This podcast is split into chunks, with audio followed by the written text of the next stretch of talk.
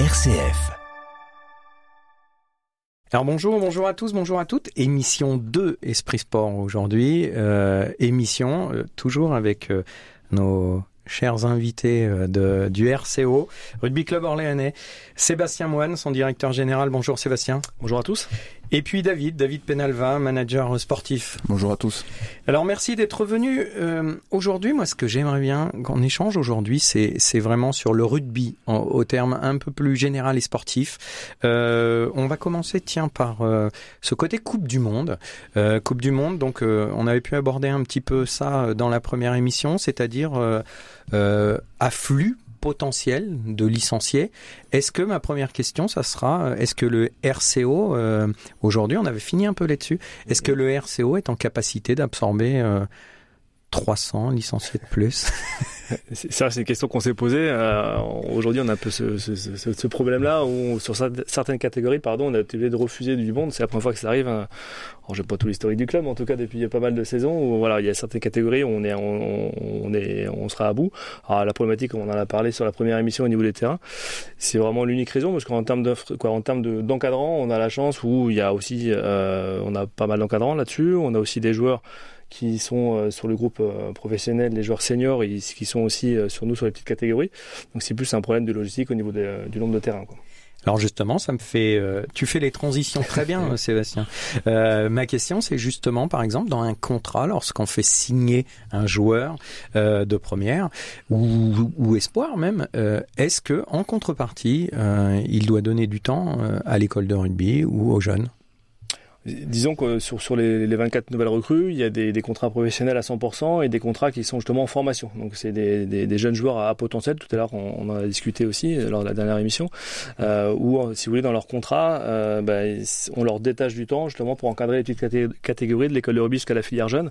Et tout le monde trouve son compte parce que l'enfant forcément il s'identifie par rapport au joueur qui va avoir joué le dimanche et puis le joueur aussi, ça lui permet de, bah, de faire une transmission de, de ses savoirs. Et euh, c'est quelque chose qu'on fait depuis pas mal d'années et on a plutôt de bons retours. David, je peux pas euh, parler de la Coupe du Monde sans parler quand même de ça avec toi. Aujourd'hui, ancien international portugais, je pense que tu regardes euh, la Coupe du Monde avec un avec des souvenirs, avec des mémoires? Aujourd'hui, en plus, il y a le Portugal. Et euh, bon. euh, j'ai pu regarder le match du Portugal hier contre l'Australie, qui a été un match fantastique hein, en termes de volume de jeu. Euh, on voit l'évolution aussi émergente de pas que du Portugal, hein, mais de ces de, de, de ces nations qu'on va appeler euh, du deuxième tiers, euh, qui font vraiment euh, de super matchs. Je vois l'équipe du, du, Chili, l'équipe de l'Uruguay qui a accroché l'équipe de France. et hier, j'ai assisté à un, un match magnifique entre l'Australie et le Portugal. Euh, je suis content, je suis content parce que je vois des joueurs qui font partie de cette équipe que j'ai connue euh, enfant et qui sont sur le terrain. Euh, je pense que a, notre génération a dû contribuer un peu à ça, à, faire naître l'envie de jouer au rugby à, ces jeunes joueurs. Je trouve qu'il y a une très bonne dynamique qui, se dégage de cette Coupe du Monde. Je vois les stades, je vois l'ambiance qui est au stade. Je, trouve ça très positif pour notre sport. Alors, revenons au RCO. Le RCO aujourd'hui, dans sa filière, euh, dans son organisation. Donc, si je comprends bien, il y a une école de rugby jeune. Et puis après, on arrive sur, à partir des U15, 14, 14 ouais. où on arrive sur une filière où on va monter U14, U16, U18, euh, et puis après euh, jusqu'au senior. Euh, com comment vous orchestrez tout ça justement? Bah, si vous voulez, on a, on, on a nous l'école de rugby qui est des baby rugby euh, jusqu'au U12 pardon justement parce qu'en fait le, la fédération française intègre les U14 dans l'école de rugby. Nous c'est une partie qu'on a voulu détacher et qu'on met avec les U16 et U18 qui forment la filière jeune. Euh, donc on a un référent par catégorie tout simplement et après un référent par euh, grande catégorie justement par école de rugby et par filière jeune. Euh, et on a on a entre, guillemets euh, entre 30 et 40 éducateurs qui sont qui sont sur place qui œuvrent deux voire trois fois par semaine. Euh, chez nous, on a une politique justement où on, on fait un pas les portes à tout le monde, bien sûr. Euh, toutes les bonnes volontés sont bonnes à prendre. Quand on a un parent qui veut un ancien joueur ou même quelqu'un qui voilà sur une petite catégorie qui veut se former, euh, nous tous les, les, indicateurs on les met en formation. Donc on les met aux formations au premier degré, le BF, donc c'est un brevet fédéral. Et après, ça leur permet de rentrer dans le circuit de la formation et après de pouvoir aussi euh, suivre son enfant ou si son enfant arrête et qu'il veut continuer. Aujourd'hui, on, on, en a beaucoup comme ça. Mmh. On va diffuser une évolution au niveau de la formation et après peut-être finir en 14, 16, 18. Il y a plusieurs niveaux. Là, je pose des questions naïves. Il y a plusieurs niveaux de formation pour arriver justement à un niveau où on peut entraîner. Oui. Euh... On a des BF euh, initiation, BF optimisation, BF euh, perfectionnement.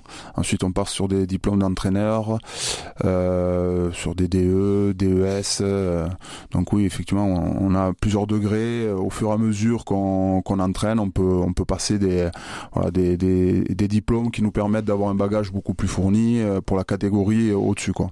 Donc aujourd'hui, par exemple, David, euh, le RCO euh, passe en National 2, passe en Pro D2. Tu as les diplômes, par exemple, qui pourront, ou il faut que tu refasses un module? Oui, j'ai les diplômes jusqu'à la Pro D2. Ensuite, pour euh, manager une équipe en Pro D2, je, je dis une bêtise parce qu'il me faut un DES, donc euh, j'ai un diplôme supplémentaire à passer. Oui. Donc tu es prêt à tout ça? Oui, oui, on l'a remis en question. le, le, mien, je l'ai eu très tard, donc il euh, n'y a, a, a, pas de souci là-dessus. En tout cas, on a la chance au, au RCO d'avoir 4 DE. Hein, donc tous les clubs ne sont pas aussi fournis en, en termes de DE. Donc nous, c'est des personnes qu'on a mis bien sûr à des postes clés et qui sont référents sur les filières jeunes. Et sur le groupe euh, senior, ils sont deux à avoir le DE. Donc euh... est-ce qu'au RCO, euh, on est, on a des besoins? Euh, d'éducateurs, on a des besoins de bénévoles, euh, on a des besoins particuliers. On peut en profiter là pour relayer la, demande. Moi, je, pense oui qu'on a, besoin, de, bénévoles, au moins pour soulager ceux qui sont déjà en place et qui euh, œuvrent déjà depuis, euh, pour certains, euh, plus de 40 ans. Euh, on sent un besoin déjà dans les clubs où j'étais, où j'étais passé, de, de gens, voilà, avec un peu plus d'énergie, qui viennent, qui viennent amener un, un, nouveau souffle. Le Covid a fait, je trouve, beaucoup de dégâts dans les clubs et, et, et a amené les, les gens à rester un peu plus chez eux et à prendre d'autres habitudes. Euh, et nous, au rugby, oui, on aurait besoin, notamment au RCO, d'avoir des, gens qui, qui viennent amener de l'énergie, une énergie nouvelle et un accompagnement pour certaines, certaines personnes qui ont déjà beaucoup donné et qui donnent encore tout ce qu'elles ont. C'est vrai qu'on a un petit entre guillemets, un problème de croissance, qu'effectivement, avec euh, bah, 50% quasiment de licenciés en deux ans de plus, une équipe professionnelle aussi qui s'entraîne toute la journée.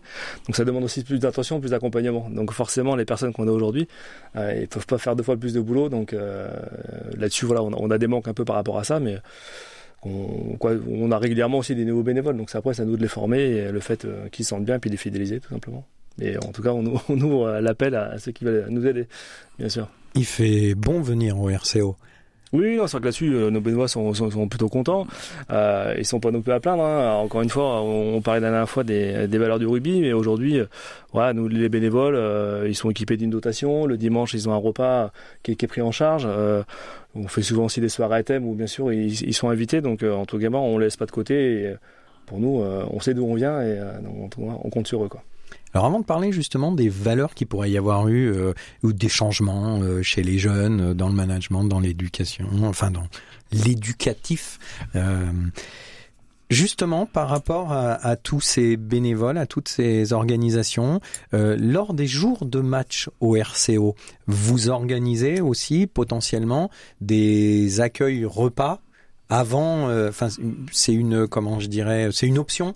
On peut aller au stade voir le match et puis on peut aller au stade et manger avant pour mmh. voir le match. Ouais, tout à fait. En fait, bon, on essaye euh, bah, d'avoir le supporter le plus, le plus longtemps possible au, club. Hein, donc, ça peut commencer dès le midi pour faire le repas au club.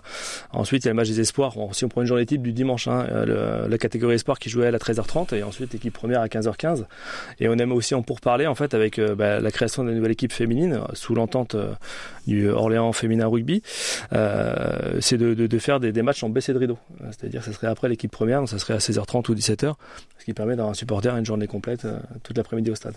C'est bien parce que ça, ça veut dire aussi que le sport à la fois de haut niveau, à la fois euh, débutant et à la fois avec les bénévoles et puis euh, les supporters, ça veut dire qu'en fait vous voulez faire une, une communion, quoi, une synergie entre toutes ces parties Tout à fait. On veut vraiment avoir une identité, pardon, une identité club. Euh, souvent, et même dans beaucoup de clubs, on, trouve un peu club qui est divisé en trois. Comme on disait tout à l'heure, l'école de rugby, la filière jeune et l'équipe senior.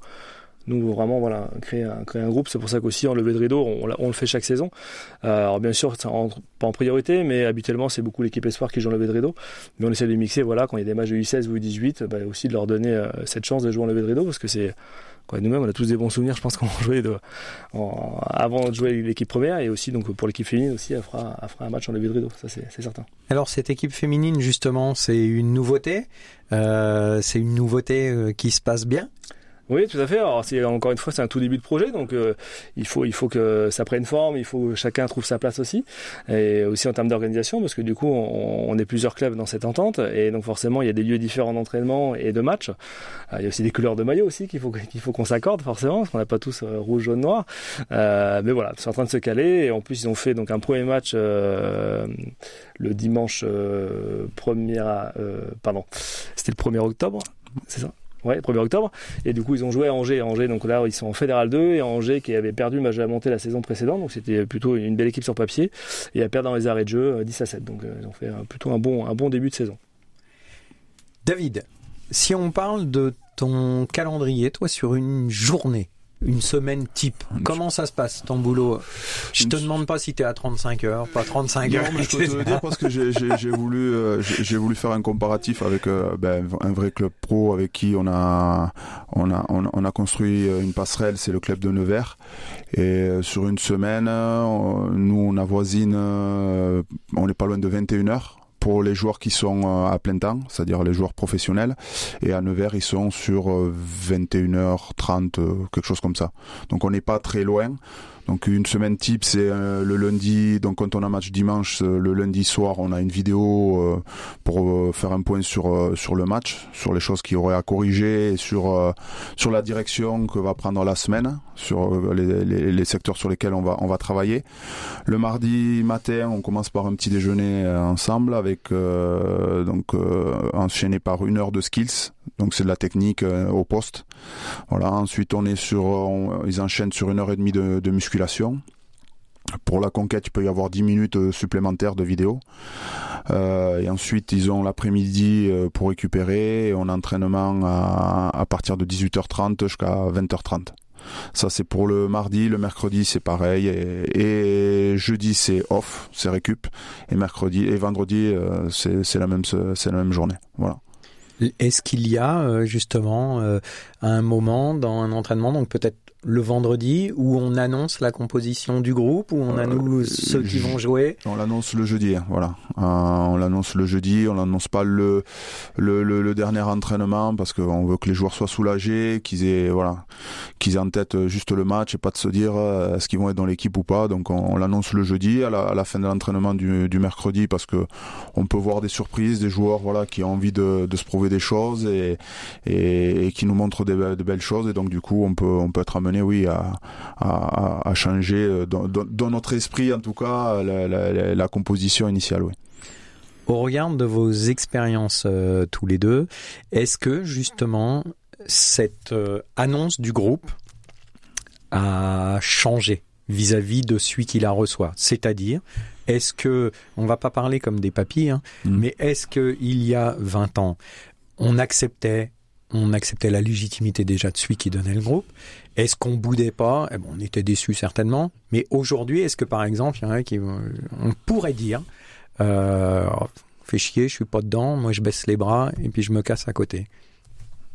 Ça se voit dans d'autres sports? Est-ce que ça se voit dans rugby Oui, euh, bon, justement, je, ça, ça m'est arrivé. Ça peut, euh, je pense que ça peut être, euh, je pense, un manque un peu d'expérience ou de la maladresse, notamment des joueurs qui se comparent à d'autres. J'ai, j'ai pas été pris, mais un tel donc ça, j'ai très vite stoppé tout ça. J'ai dit, écoutez, quand vous venez me demander, vous pouvez ne pas comprendre ou ne pas être, ou ne pas être content. Hein, c'est que vous êtes compétiteur et, et, vous pouvez demander quel est votre sort, pourquoi vous avez ce sort-là. Et là, ok, je vous réponds et je vous donne des indicatifs ou des indicateurs plutôt pour, pour vous améliorer. Maintenant, je voilà, je, suis pas fan des gens qui se comparent avec leurs partenaires ou quoi. Si je fais le choix, c'est pour le bien de l'équipe déjà. C'est pas parce que j'ai une tête que j'aime plus que l'autre. donc c'est pour le bien de l'équipe. Et je pense qu'il faut très vite mettre stop à tout ça. Et voilà. Mais c'est très, c'est très peu courant. Hein. Très sincèrement, c'est très peu courant. Voilà. Après, c'est sûr que si on compare à l'époque, c'était l'équipe et il n'y avait même pas le droit de de, sourcer, de, de, lever les sourcils ou euh, vas-y qu'est-ce que t'es pas content? Ben, allez hop tu prends la douche et tu peux y aller. Ah, ce, qui est certain c'est que c'est une nouvelle génération. Donc forcément il faut qu'on aussi nous changer nos habitudes. Mm. euh, ça demande plus d'accompagnement plus de communication. Voilà tout simplement. Mm. euh, le management en fait. Parce que là on aborde le management on parle de l'humain, on parle là du rugby, on peut parler d'autosport, mais on peut parler dans toute la société, dans tous les boulots. Oui, tout à fait.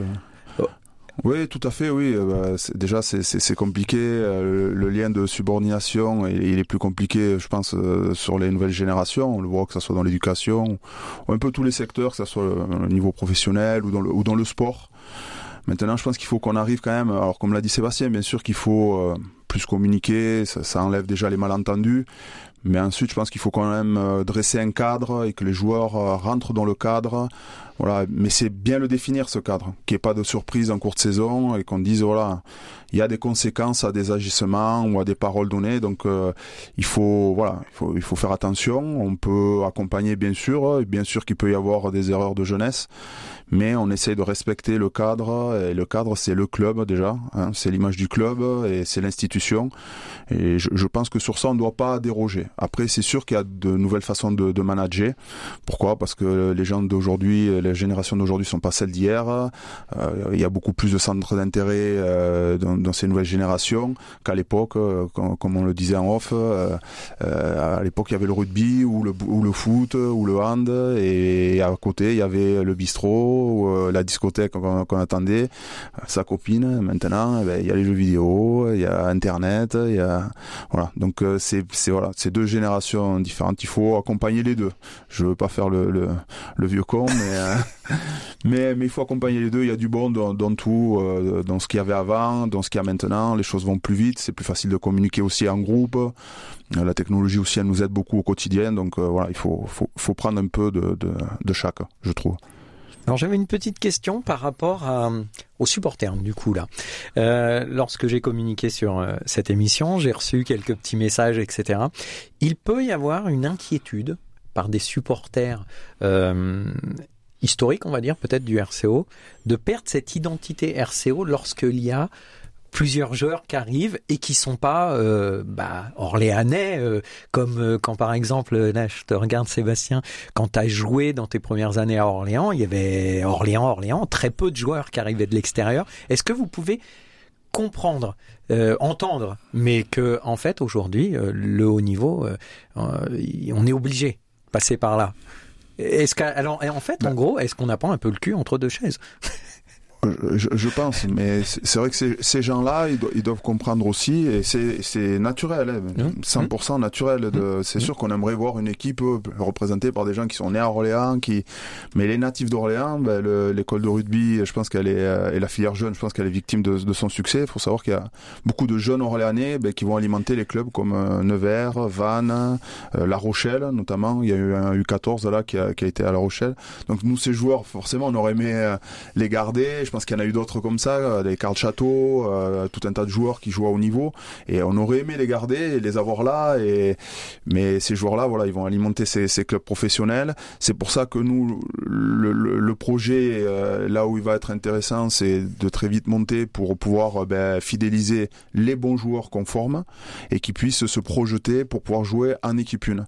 Et là, pour le coup, on aura plus Orléanais qui, qui joueront en équipe une. Mais dans euh, là, au moment où on est, on a besoin de, de voilà de ces valeurs qui arrivent de l'extérieur, de ces joueurs qui arrivent euh, avec le niveau qu'ils ont pour pour franchir cette, cette étape-là. écoutez, merci, euh, merci beaucoup. Merci beaucoup à tous les deux. Je pense qu'il faudra une troisième émission. Euh, on pourra faire un bilan aussi sur euh, au bout de deux trois mois. Moi, je vous remercie tous les deux et puis je vous souhaite plein de bonnes choses. Au revoir. Merci, merci, merci, merci Franck. Merci, merci de nous avoir accueillis.